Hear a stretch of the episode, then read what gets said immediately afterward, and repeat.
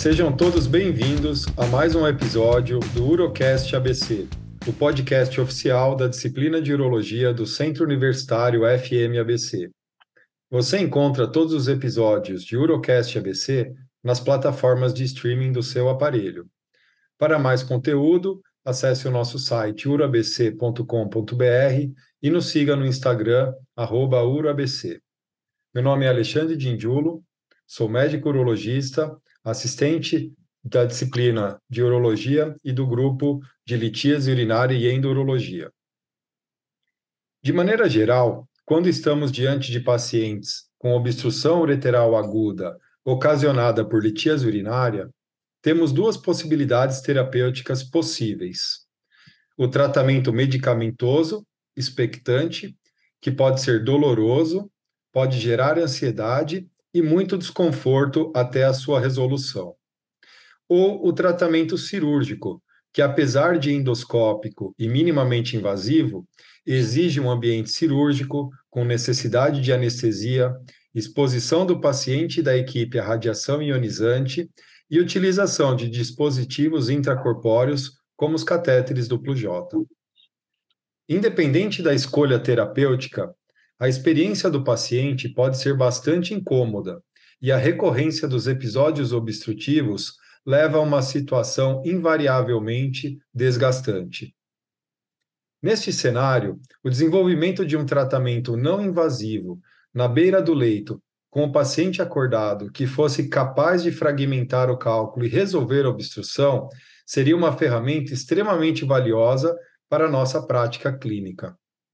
Para atender essa demanda, está em desenvolvimento na Universidade de Washington, em Seattle, Estados Unidos, um sistema de ultrassom capaz de obter imagens, fragmentar e reposicionar cálculos urinários.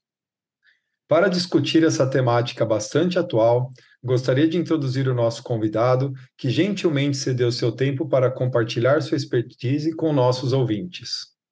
Gostaria de dar as boas-vindas ao Dr. Renato Nardi Pedro, professor de urologia e coordenador do Centro de Treinamento em Cirurgia da Universidade São Leopoldo Mandique e professor e colaborador de endurologia da Unicamp.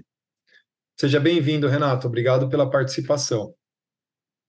Obrigado a você, Alexandre. É um prazer estar aqui de falar de um tema tão ah, ah promissor como a Burst Wave. E vamos lá, vamos, vamos discutir um pouco sobre essa nova tecnologia. Bacana. É, a urologia tem vários dispositivos, né? Isso torna a nossa prática mais rica. E eu gostaria que você trouxesse para a nossa audiência quais são as características né, desse ultrassom, como que ele é idealizado, quais são as principais características do hardware, né, da, da, da, da prática, de como ele é feito. Então, eu acho que isso é o primeiro ponto interessante desse tratamento ativo do cálculo renal, né? Quando a gente vai fazer uma cirurgia de cálculo renal, a gente tem aquele centro cirúrgico que tem o arco em C, tem o endoscópio, tem, ou se não, uma máquina de litripsessa corpórea, dividida em três partes, fonte emissora, mesa. Esse aqui não. É, esse é um probe de ultrassom que convencional, e nesse probe de ultrassom convencional, eles colocaram, desenvolveram uma, uma ferramenta que emite salvas de ultrassom. Então, você tem um probe de ultrassom convencional gerando as imagens que nós conhecemos, que a gente está cada vez mais familiarizado com elas, e em volta desse probe, como se tivesse colocado um círculo em volta do probe, existe ali um, um, um hardware, né, uma ferramenta que emite sons, sons concêntricos de ultrassom. E essas sons atingem até 390, 400 Hz de, de frequência e uma amplitude de pico de pressão bem baixinha. Então, assim, não é, é, é inevitável a gente fazer uma, uma comparação com a terapia extracorpórea que a gente conhece, que é a terapia, a nossa LECO, né, litripsia por onda de choque. A onda de choque a gente vai ter uma frequência bem mais baixa, 90, 60 uh, Hz, e uma pico de pressão muito alto comparado a esse. Esse então vai ser um pico de pressão bem mais baixo, vai ser mais ou menos quase um décimo de pico de pressão que a litripsessa corpórea é, emite, só que você coloca é, quase cinco vezes mais de frequência, chegando a 300 Hz. Isso faz com que ocorra uma salva de ultrassom concêntrica à imagem gerada pelo probe normal de ultrassom, fazendo um desgaste, fazendo uma, uma tensão na superfície do cálculo. Interessante, né? Essas características físicas, né? Que uma onda de energia, seja ela ultrassônica ou, de, de uh, energia mecânica, né? Mas as características físicas que a gente dispõe, disponibiliza para fragmentar, né? Esses cálculos e transformá-los em pedaços menores e facilitar a eliminação. É, essas uh, ah, características físicas foram testadas certamente em, em modelos uh, não vivos, né? Como é que foi essa primeira experiência de fragmentação? Isso, isso a gente vem acompanhando, né? Então, assim, todo mundo que, que trata cálculo renal, a gente vem acompanhando com as informações que nos, é, que nos é fornecida né, no, no arsenal científico que a gente tem alcance. Então, assim, e, e eu gosto muito desse tema extracorpóreo, e eu comecei a ver as primeiras publicações em 2017. E daí, nas publicações de 2017, já haviam referências 2016. Então, acho que começou tudo realmente ah, em 2016. E essas publicações iniciais não tinham nada a ver com medicina, Alexandre. Eram tudo, é, na verdade, fomentada, publicado em revistas de ciência aeroespacial né, que era a parte do design desse halo que emite salvas de ultrassom. Né? E isso começou a ser é, utilizado primeiramente in vitro, onde eles faziam essa salva de ultrassom realmente em materiais inanimados, né? mexendo, por exemplo, um pedacinho de uma pedrinha dentro de um meio líquido, dentro de um tubo de ensaio, isso foi depois para ensaios é, em tecido animal, depois foi para tecido animal vivo, até que agora, em maio de 22, tivemos os primeiros ensaios em seres humanos. Então, assim, você vê que teve mais ou menos uns cinco anos desde a, a da ideia e da prova que essa onda de som essa salva de, de, de, que, que as ondas que o novo device fazia de, de burst wave, né? Essa onda de som, ela ocorria no in vitro, levou seis anos para ser testado num tecido animal vivo, né? E hoje a gente tem um ensaio clínico aí que a gente vai comentar mais para frente. Mas você vê que nesses seis anos mudou o probe, diminuiu-se o tamanho desse halo é, que, que emitia salvas de ultrassom, peso, a imagem, as interferências, começou a entender o grau de profundidade que, esse, que essa salva de ultrassom penetra no corpo, né, penetra no meio. Então, é, viu-se também os impactos da onda de ultrassom, dessa salva de ultrassom no tecido vivo, então foi aplicado essas salvas é, e depois sacrificado o animal e olhado o tecido para ver o que aconteceu nesse tecido após a exposição. E tudo isso foi encorajando o uso da tecnologia, porque mostrou-se que ela realmente reproduzia a capacidade de mexer os cálculos, inicialmente. Inicialmente era mexer os cálculos. Depois viu-se que ela consegue fragmentar o cálculo mantendo a segurança de causar quase nenhum dano. O dano que causava era uma peteca na mucosa. Então, assim, realmente foi uma, uma descoberta que a gente ficou entusiasmado para ver onde ela está chegando hoje. Incrível, né? Sua resposta ela saiu da ciência experimental, da, da cabeça do engenheiro, né? Ah. Passou por todas as mesas de laboratório e objetos inanimados, até chegar na mão do urologista ali na beira do leito, foi um longo caminho, né?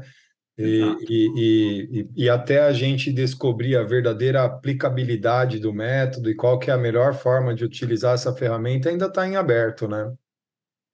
Exatamente. Então, assim, é, essa é a questão, né? A gente está aprendendo agora, na real, o que, o que, que realmente essa nova tecnologia é capaz de fazer, né? E aí começam as, as discussões, as discussões de, olha, se, se ela for eficiente, se, se basta um ultrassom e fragmenta cálculo, não precisa de anestesia, é, não precisa estar no centro cirúrgico, não precisa estar no hospital. De quem será essa tecnologia? Será que será só do urologista? algumas coisas que a gente tem que começar até a debater aqui, né? Será que o ultrassonografista não vai querer é, entrar nessa seara da mesma maneira? Será que um indivíduo que, que trata no pronto atendimento, seja ele um cirurgião geral, seja ele um clínico geral, será que ele não vai poder aplicar num paciente? Então, olha só quanta coisa que as novas tecnologias, tecnologias trazem ao debate, né? É aquela questão, se, se é seguro e eficiente e é fácil de aplicar, e é isso tudo que a gente está antevendo, né? a gente está entendendo que realmente é isso. Né? Putz, será que a gente vai conseguir segurar só para o urologista? Né? Então é alguma coisa que até essa questão prática né, a gente tem que debater. Sem dúvida. É para isso que essas ferramentas como o Urocast ABC se prestam, né? Para a gente fazer o debate e, e, e, abrir a cabeça. Sem dúvida. É, então vamos falar de aplicabilidade clínica, né? A gente teve aí a, o ano passado publicada a primeira série de casos, né? Foram 19 humanos tratados, né, com cólica renal, com obstrução ureteral aguda, e o que me chamou a atenção foi que a primeira, uh, o primeiro dropout assim, do estudo foi uh, de 41 pacientes elegíveis pelos critérios dele, só menos de 50%, né, 19 pacientes conseguiram ser submetidos ao tratamento, porque a primeira dificuldade para se aplicar a onda do burst wave é você localizar o cálculo. E a gente sabe que a localização de cálculo pelo ultrassom é bastante é, difícil e, quando não, impossível, né? Um cálculo é, que está no ureter médio, que tem o intestino na frente ou as costelas, enfim. Então, acho que a primeira número que me vem a, a que, assim, que me chama a atenção é dos 41 pacientes que eu quis tratar com o burst wave, eu só consegui, de fato, identificar a pedra em metade deles, né? Então, já teria aí uma primeira restrição, né, para o tratamento. Ah, isso daí você colocou muito bem porque ah, às vezes a gente fica querendo só ver os fatos positivos da nova tecnologia, né? Mas isso é uma limitação da, da física do ultrassom, né? Ultrassom e ar realmente são é, bem inimigos em termos de geração de imagem, né? A gente conhece bem uma bolha de ar, vai refratar muito, a gente não consegue ver muito bem o que está diante disso, né? Pela ausência de eco mesmo, né? Então, lógico que isso é um fator limitador. Então, a gente é, pode pensar: será o fim disso? Será o fim daquilo? Está todo mundo querendo enterrar todo mundo, né? Você vê que aparece uma, uma, uma tecnologia nova, a primeira coisa que chega, em vez de falar, é, você quer enterrar a antiga. Eu acho que não é assim. Eu acho que cada método tem suas indicações, né? E isso que você colocou é de extrema importância. Se você não consegue ver o cálculo, como é que você vai direcionar uma salva de ondas de ultrassom para esse cálculo? Então não dá. Né? E isso também é uma limitação do método essa corpórea litripsia. Como é que você vai fazer litripsia num cálculo que você não vê? Ah, está mais ou menos aqui. Isso não Inclusive, existe. isso, o sucesso da terapêutica depende da diligência do médico em procurar né, a uhum. pedra e, e, e acompanhar a evolução do exame. Né? Então, acho que a visualização é o primeiro é, é o fator primordial para você desencadear um tratamento por onda de choque, né? Sem onda, não, sem sombra de dúvida.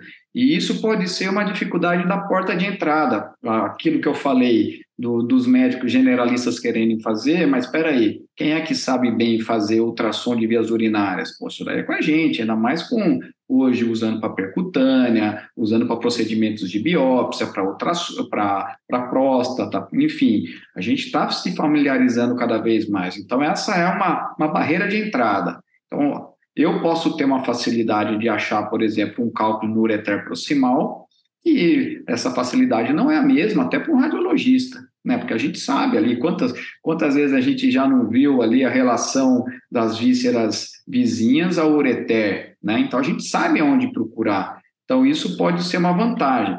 Mas quanto à terapia, é isso. As duas dificuldades que essa terapia tem é uma na localização, porque a gente usa um ultrassom, e também na profundidade de ação que essa onda, que essa salva de, de, de ondas de ultrassom chega com eficiência para fragmentar, entendeu? Então são essas duas as limitações que até saíram agora na EUA 2023 que eles estão tentando aumentar a, a capacidade de diagnóstico do ultrassom convencional, ou seja, como que a gente pode melhorar a imagem de ultrassom para usar a burst wave, né? Então, eles têm a preocupação é essa mesmo.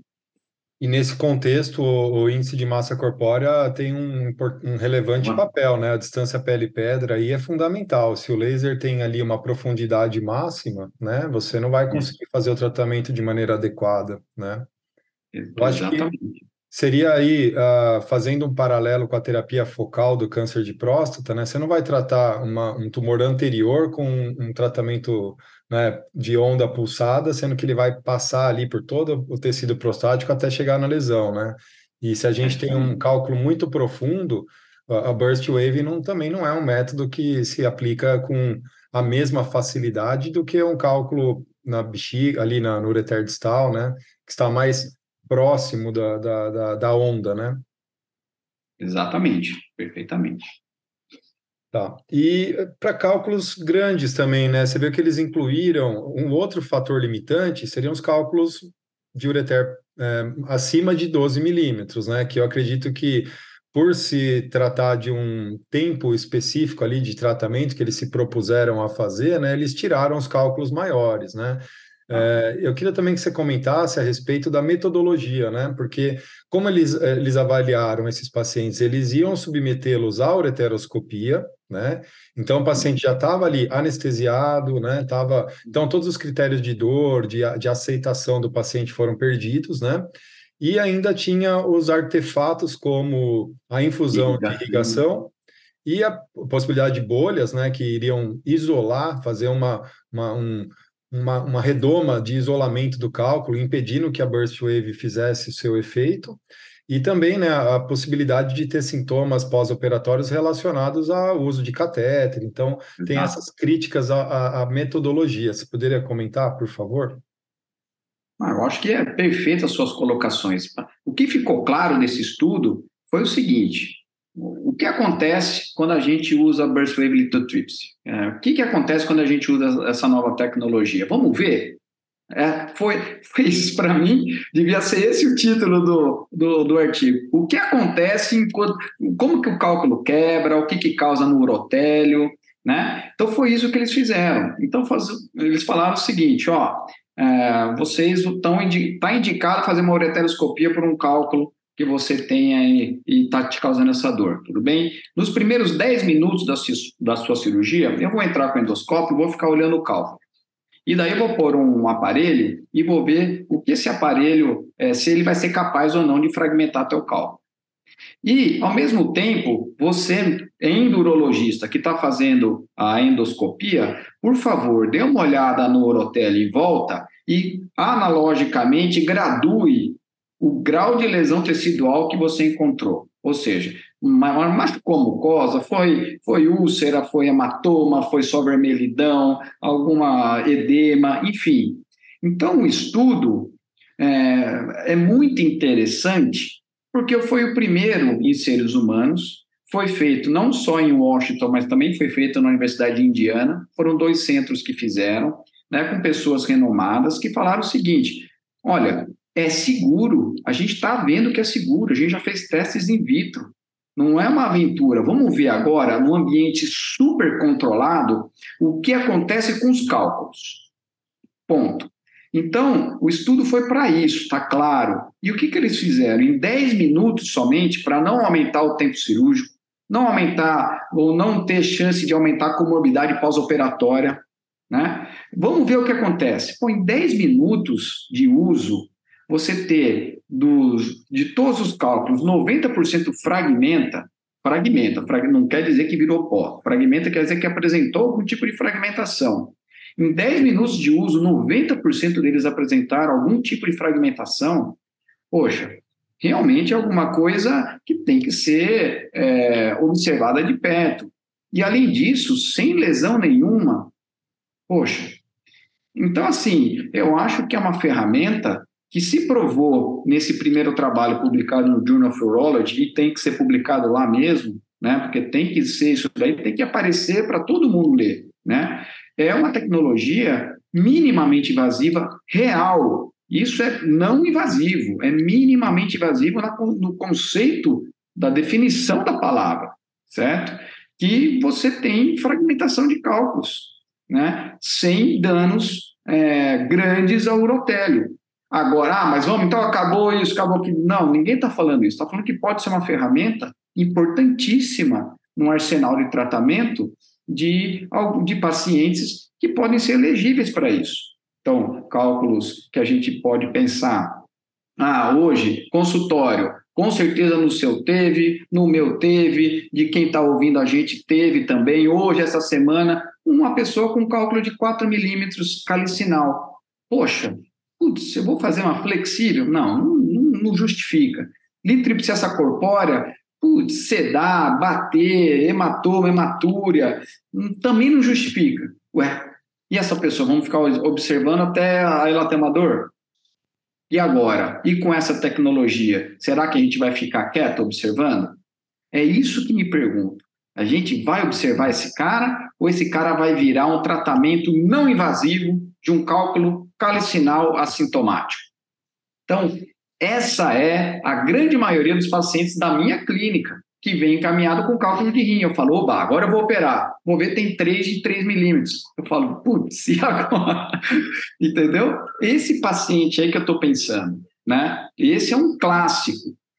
E tem outros que a gente vai comentar, mas esse aqui é um classicão, né? Que está todo mundo querendo ver se essa terapia pode ser eficiente para esse paciente. Se não quebrar, dá um empurrãozinho. Vamos ver para frente onde ele vai. Mobiliza o cálculo para.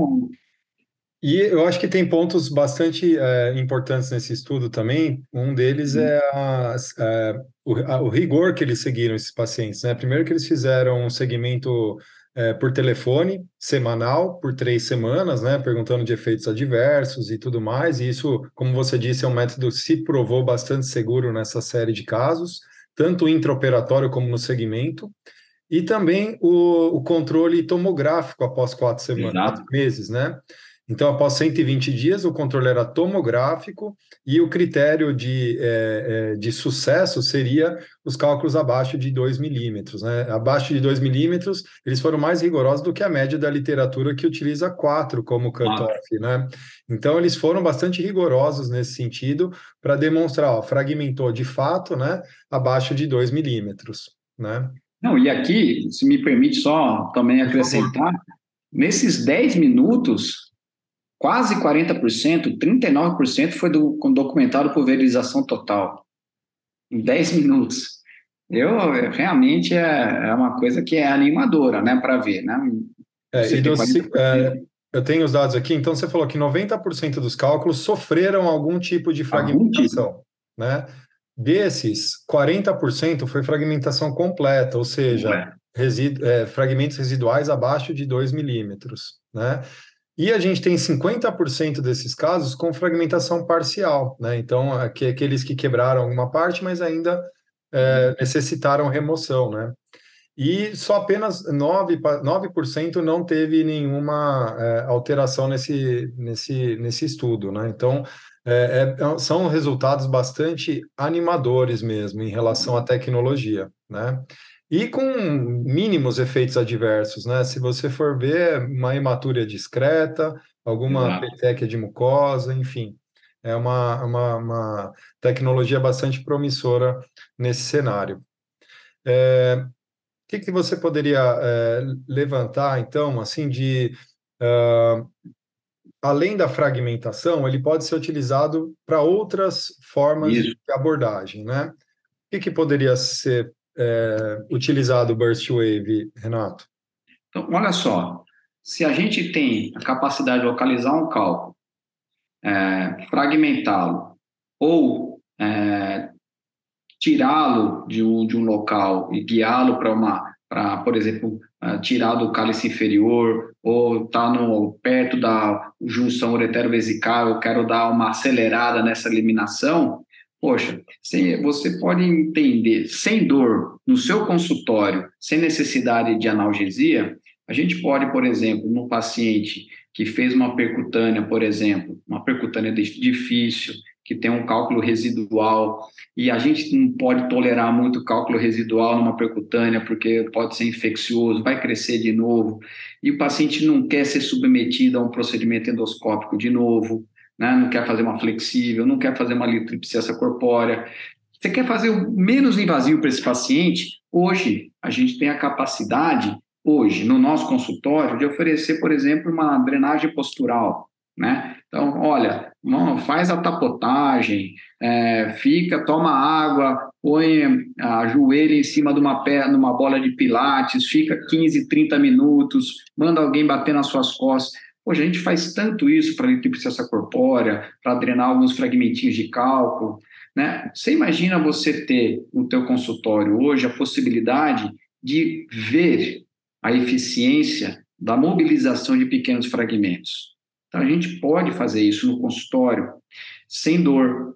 Então, o paciente tem um fragmento pequeno, a gente consegue guiar, tirar, jogar ele para a pelve, da pelve joga para o ureter. Pô, mas vai causar cólica. Olha, mas se ele ficar lá, é, mais hora, menos hora, também vai causar cólica. Mas você ter um, uma prevenção, uma profilaxia da dor, ou seja, olha, mobilizei teu cálculo, pode ser que você tenha um pouquinho de dor, faça isso, ó, começou a dor, toma analgésico, anti-inflamatório, põe bolsa de água quente, qualquer coisa, tá aqui meu telefone, ou vai para o pronto atendimento.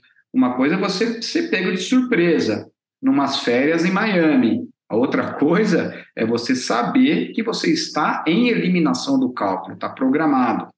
Tá? Então, para mim, além de você ter a possibilidade de observar a mobilização é, desse cálculo é, residual pós-cirúrgico, outra aplicação da, da burst wave, se ele tiver um pouco maior, basta um ajuste de frequência. Ou seja, da mesma maneira que a gente faz o dusting e a fragmentação no laser, eu posso fazer mobilização ou fragmentação do cálculo aumentando ou diminuindo a frequência e amplitude do tamanho da minha onda que esse, é, que esse aparelho dá. Então, eu aumento um pouquinho a força da onda de ultrassom e diminuo um pouco a frequência dela, eu vou conseguir empurrá-la. Se ela estiver grande, eu aumento a frequência de onda e eu diminuo a amplitude de pico dela, fazendo com que ela receba muitas ondas em pouco espaço de tempo, fazendo a fragmentação. Então, olha só, tudo isso sem, sem necessidade de internação hospitalar, um, você pode fazer com uma medicação analgésica preemptiva, como eles estão fazendo. Isso tem a, a gente vai comentar do late breaking abstract que saiu na AUA agora em 2023. Apenas com um comprimido um de, de cetocorolaco, um indivíduo vai e faz um procedimento para eliminação de cálculos ureterais ou renais. Então, assim, além de possibilidade de quebrar, tem a possibilidade de auxiliar em eventos que não foram totalmente stone-free, mais invasivos, que a gente vive todo dia. De acordo, e, e para essa finalidade da propulsão, esse mesmo grupo da Universidade de Washington também estudou, né? Fez um, uma, um, um, estudo em que eles demonstraram que é possível, sim, né, você modular a intensidade, a, as características físicas do, do ultrassom para usar conforme sua conveniência, ou para empurrar um cálculo ureteral distal, ou para fazer a retropropulsão, né? Essa, essa, essa aplicação clínica também já foi estudada, né? E, e, e demonstrada é, que o, o, o aparelho tem essa capacidade mesmo, né? É, Agora, que a gente é inevitável a gente traçar esses paralelos né, com a litotripsia extracorpórea, porque são é, fontes de energia que fragmentam e, e, mobilizam cálculos de origem extracorpórea. Só que a gente tem aqui, no, no meu ponto de vista, uma comparação um pouco é, imprecisa, porque se você for ver, a gente tem dados de aplicabilidade de 10 minutos da, da Burst Wave, sendo que a, a, a onda de choque a gente faz é, tratamentos de até uma hora. Então, a gente tem uma, uma taxa overall né, de fragmentação de litotripsia extracorpórea em torno de 60% em uma hora, né? E na, na Burst Wave a gente percebe a capacidade de fragmentação dele é muito mais rápida. É, você gostaria de traçar algum paralelo entre as duas terapêuticas, colocar o papel de cada uma? Eu acho que a lipotripsia corpórea, é, ela tem umas, um, um, limitadores, né? Então você vê, a gente tem um foco fixo e a gente tem que colocar esse paciente no foco fixo. Então, na verdade, quem mexe é, é, é o paciente, né? Então o foco está lá, a gente tem que ficar ajeitando o paciente ao foco. E aí, o paciente respira, a gente erra o tiro, né?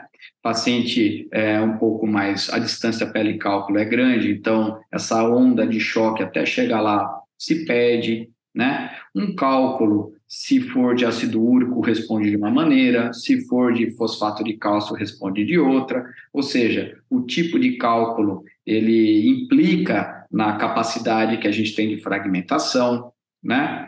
Uh, a, a gente nem sempre a gente consegue ver uh, para onde vão os fragmentos durante a litripsessa corpórea.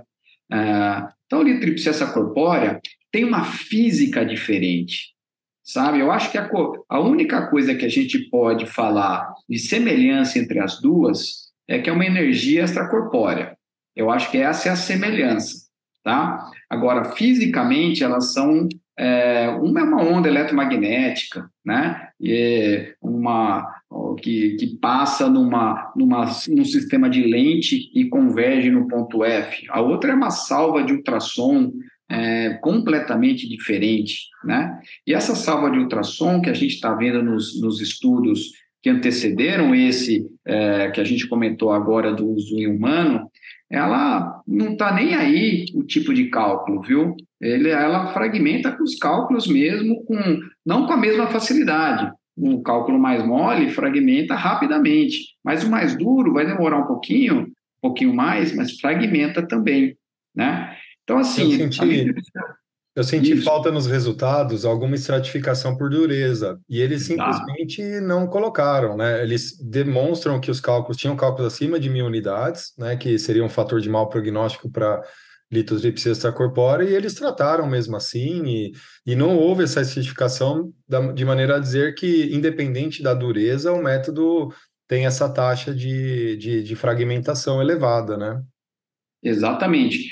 Esse, esse trabalho foi feito no, no, foi publicado naquele Current Opinion of Urology, sabe, em 2020, e eles viram o seguinte: se você tiver é, a fragmentação, uma burst wave, ela acontece é, em detrimento do tipo de cálculo, mas isso vai levar somente um tempo maior. Até cistina fragmentou, né? É, com você deixando um tempo maior. Mas assim, Leco e a Burst Wave, eu acho que a principal diferença da litripsessa corpórea putz, é a dor, entendeu? É a, é a principal diferença.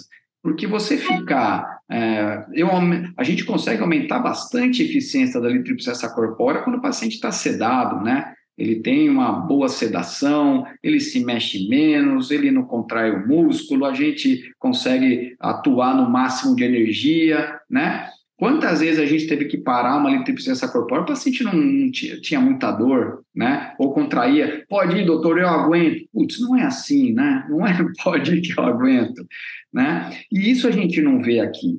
Além disso, quem está ditando onde a onda vai ser emitida é minha mão, que é completamente móvel e dinâmico. Então eu fico lá como se eu tivesse, se a pedrinha mexer, eu mexo junto. Se eu estou quebrando a pedra num, num cálculo piélico e ela vai para um cálice médio, um cálice inferior, eu vou atrás imediatamente, entendeu? Então, essa característica de não ter dor, de eu, eu ter a possibilidade, porque está na minha mão, de guiar a onda de choque, que é a onda de a salva de ultrassom, e, ao mesmo tempo, é, procurando uh, levar ela para um lugar onde ela tem maior chance de ser eliminada, putz, isso daí realmente a gente não tem em nenhum outro tratamento ativo do cálculo renal hoje, né? É uma, uma coisa muito promissora mesmo, né? A gente fica tá. aqui cada vez mais que a gente é, se interessa por tratamentos diferentes, você vê como ele agrega tantas é, questões positivas, né? A praticidade, a tolerabilidade, né? múltiplas aplicações. Então, é, aquela história, a gente é, é quase que é, questão de tempo está né, mais difundido essa tecnologia para que mais pessoas tenham suas próprias experiências no, na prática, né? E você citou um estudo que foi recentemente publicado, na, foi apresentado na última AUA, né, com novas informações. Como que estão essas atualizações da tecnologia? Perfeito. Então, isso daqui foi um late breaking abstract, né? E esse foi um trabalho multicêntrico. Então, para começar, então assim, ó, vai ser aqui, o Urocast vai ser o primeiro a, a já mostrar que mudou de nome. Já mudou de nome. Não é mais Burst Wave Lithotripsy, é Break Wave Lithotripsy. É o BWL ainda, só que em vez de Burst é Break Wave Lithotripsy. Então, eles já estão querendo cunhar é, esse, esse nome, porque provavelmente eles vão ter um só de mobilizar e um para quebrar, entendeu? Você vai poder fazer essa escolha. Então, assim, eles provavelmente é isso que está indo. Mas Diferente esse trabalho... do, do laser, né, que a gente tem os settings que a gente escolhe, né, para fragmentar, fazer o basting, eles vão. Você pensa que a indústria vai separar esses probes em dois tipos? É isso? Eu acho que pode ser que eles vendam um probe que é fixo, esse daqui só faz isso. Ó, Se você quiser um plus, compra esse que faz os dois, né? Pode ser, porque eles estão cheios, eles realmente, por motivos óbvios, né? A gente não está comercializando ainda. Então a gente, eles têm a Sonomotion, eles têm o governo tra trabalhando junto com a Agência Aeroespacial, o NIH. Então assim, é, então assim são vários, várias fontes que estão participando, provavelmente até da patente disso, tá? Mas, falando, de, falando do que aconteceu, foi um trabalho muito cêntrico, que, por exemplo, o Ben Shu, lá no Canadá, participou, pessoal é, de San Diego, é, de Seattle, né? E eles é, colocaram a, a Burst Wave, ou Break Wave, né, essa nova tecnologia, para tratar 44 pacientes com cálculos é, tanto renais quanto ureterais. E os ureterais pelos motivos que você bem colocou, eles usaram lá na junção uretero-vesical, pela facilidade de ver e tudo mais, né? Então, eles trataram esses pacientes com a última linha, com o último protótipo, né, o último modelo do, do, da BWL, e eles fizeram acompanhamento desses pacientes com tomografia 8 a 12 semanas depois do evento, né? E eles estavam, basicamente, o endpoint principal foi o seguinte: é, tolerância, ou seja, durante o procedimento, o que, qual que foi a reação dos pacientes, é, é, sintomas adversos é, agudos, hematoma, arritmia cardíaca, sepse, né? Ou seja, são grandes eventos que, que são fáceis até de se seguir e, lógico, a taxa de sucesso, né? Então, foram 26 unidades renais tratadas e foram 18 pacientes de cálculo no ureter distal, onde eles conseguiam ver. Nenhum evento adverso, nenhum hematoma, nenhuma arritmia cardíaca, nenhuma sepse. Né? 86%, esse dado eu achei fantástico não receberam nenhuma medicação ou somente cetocorolaco. Ponto. 86% dos indivíduos. Bom, fragmentação geral, aquilo que a gente falou, 88% dos casos, ou seja, reproduziu aquele humanos que a gente sabia que 90% tinha fragmentado. 88%. E desses 70%... Reproduzindo, reproduzindo uma situação mais de prática mesmo, né? O indivíduo não está com ureteroscópio no ureter, não tem fluido, né? Exato, exato. Real, né? Real, exatamente. E desses, olha, é, 70% ou ficaram completamente sem fragmentos ou com fragmentos menores que 4 milímetros na tomografia de 8 a 12, a 12 semanas, né? Beleza. Daí quando você, para não ficar muito carregado, você vai quebrar esses números todos aqui, né? Então vamos, vamos pensar, qual que foi a eficiência desse tratamento para os cálculos ureterais distais? 89% foram completos stone free. Então, 89% dos, dos indivíduos com cálculo ureteral distal tratados em, em ambiente é, não intra-centro é, cirúrgico, no escritório, com mínima analgesia, ou seja, 88% com 86% com cetocorolaco ou nada, né? Você ter quase 90% de stone free de cálculo ureteral distal, poxa, isso realmente é, chama muita atenção. E pensar né? que a, a, rotina de um paciente desse ou é ficar sofrendo com dor alguns dias, ou se submeter a um procedimento invasivo e ficar com catéter alguns dias, né? Então, assim, eu costumo dizer que não existe solução ideal e eu acho que eu vou ter que mudar meu discurso. Como tem. É. Mas, mas veja, e daqueles do, dos rins, 75% dos indivíduos que daqueles da, que, que tiveram uma fragmentação, 75% deles tiveram residuais menores que 4 milímetros da tomografia e 58% totalmente stone free. Então, olha só, tá aí. A questão que aparece no debate, e isso é, foi até discutido entre os, entre os endurologistas, foi aquela questão que eu trouxe para nós agora. Pô, peraí, se funciona bem, funciona em ambulatório, é, não necessita de analgesia e tem essas taxas, mas um paciente com cálculo de rim, poxa, um emergencista, que existe essa profissão fora, né? O emergencista, o cara que é formado em medicina de urgência, né? Pô, esse cara, será que ele vai precisar chamar o urologista para intervir nesse indivíduo ou só naqueles que falham a intervenção que ele aplica na hora? Olha que questão problemática para nós até, né? Mas é isso que a gente tem que discutir, porque não tem efeitos adversos graves. É fácil e tolerável. E é eficiente?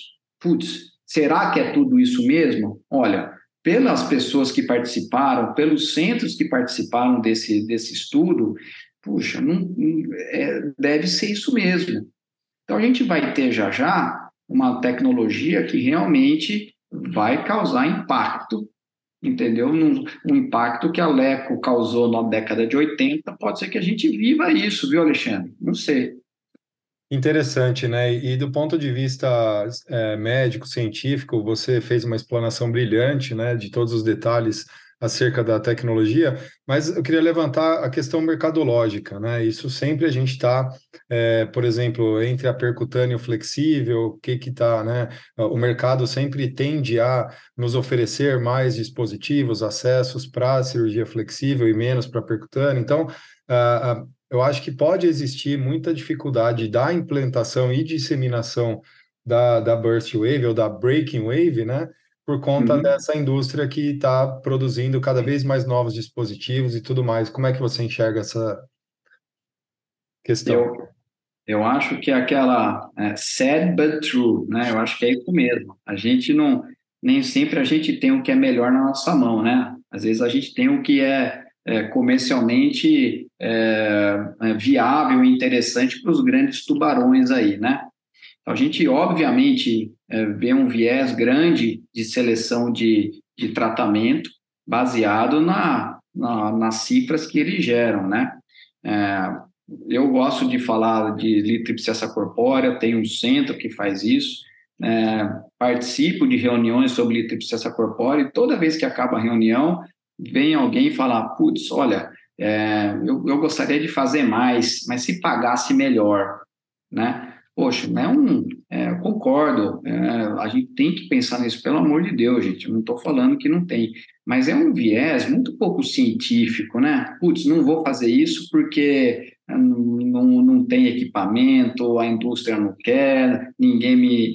É, mas funciona e às vezes é melhor, né? Para oferecer.